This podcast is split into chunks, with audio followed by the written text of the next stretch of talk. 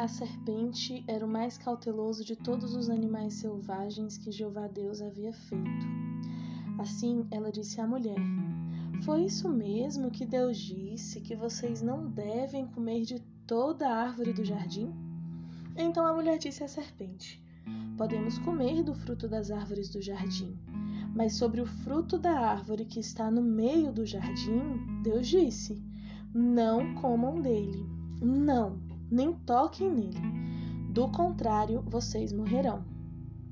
Então a serpente disse à mulher: Vocês certamente não morrerão, pois Deus sabe que no mesmo dia em que comerem dele, seus olhos se abrirão e vocês serão como Deus, sabendo o que é bom e o que é mal. Assim, a mulher viu que a árvore era boa para alimento e que era desejável aos olhos.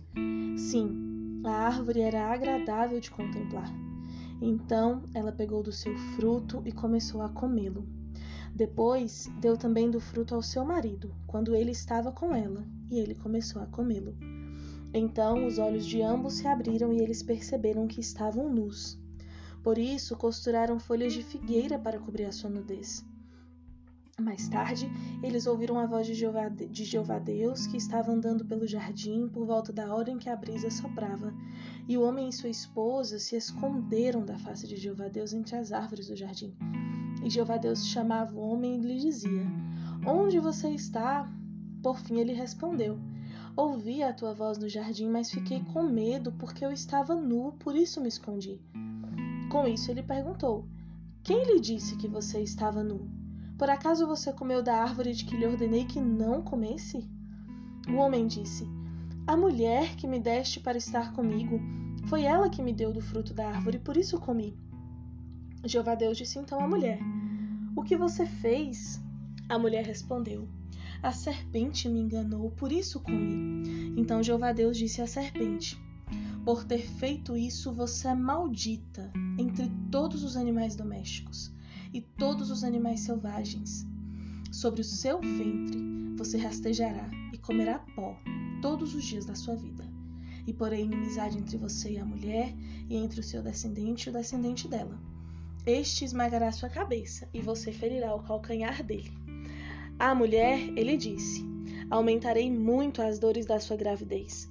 Em dores você dará à luz filhos, e terá desejo de estar com seu marido, e ele a dominará. E a Adão ele disse: Visto que você escutou a voz de sua esposa e comeu da árvore a respeito da qual lhe dei a ordem, não coma dela, maldito é o solo por sua causa. Em dor você comerá dos produtos dele todos os dias de sua vida. Ele produzirá para você espinhos e abrolhos, e você terá de comer a vegetação do campo. No suor do teu rosto comerá pão, até que volte ao solo, pois dele foi tirado porque você é pó e ao pó voltará. Depois disso, Adão chamou a sua esposa de Eva, porque ela se tornaria a mãe de todos os viventes. E Jeová Deus fez vestes compridas de pele para Adão e sua esposa, a fim de vesti-los. Jeová disse então ao homem: O homem se tornou como um de nós, sabendo o que é bom e o que é mal. Agora, para que ele não, para que não se estenda a mão e pegue também do fruto da árvore da vida e coma e viva para sempre. Com isso, Jeová Deus o expulsou do jardim do Éden para cultivar o solo em que tinha sido tirado. Assim, ele expulsou o homem e colocou ao leste do jardim do Éden os querubins e a lâmina chamejante de uma espada que girava continuamente guardando o caminho para a árvore da vida. Na minha visão, esse é um dos capítulos mais importantes da Bíblia, porque é por meio desse capítulo que nós entendemos onde nós chegamos, porque estamos passando por todos os problemas que estamos passando porque morrimos. Nós entendemos todas as maldições lançadas contra o homem, contra a mulher, contra a terra. Deus, a Bíblia diz que Jeová é amor. Como um Deus que é a própria essência do amor, ele não poderia fazer uma vingança cruel demais. Isso não, não caberia a ele. A essência do amor jamais faria isso. Então, ele deu a consequência segundo aquilo que o homem e a mulher poderiam aguentar. E nós colhemos essa consequência até hoje. Jeová também não poderia tirar a consequência do erro. Ele havia avisado que se, fossem, se a árvore fosse aviltada, se arrancassem a fruta, se comessem daquela fruta, iriam morrer. E eles desobedeceram a Jeová. E por causa da desobediência deles, passou a haver o pecado e a morte. O versículo 19, quando Jeová Deus lançou a maldição sobre Adão, ele disse assim: Você vai trabalhar arduamente, você vai sofrer para cuidar da terra, você só vai comer aquilo que o seu trabalho lhe render e depois você vai virar pó. Ou seja, você vai trabalhar e vai morrer. Porque essa vai ser a consequência do pecado, do erro.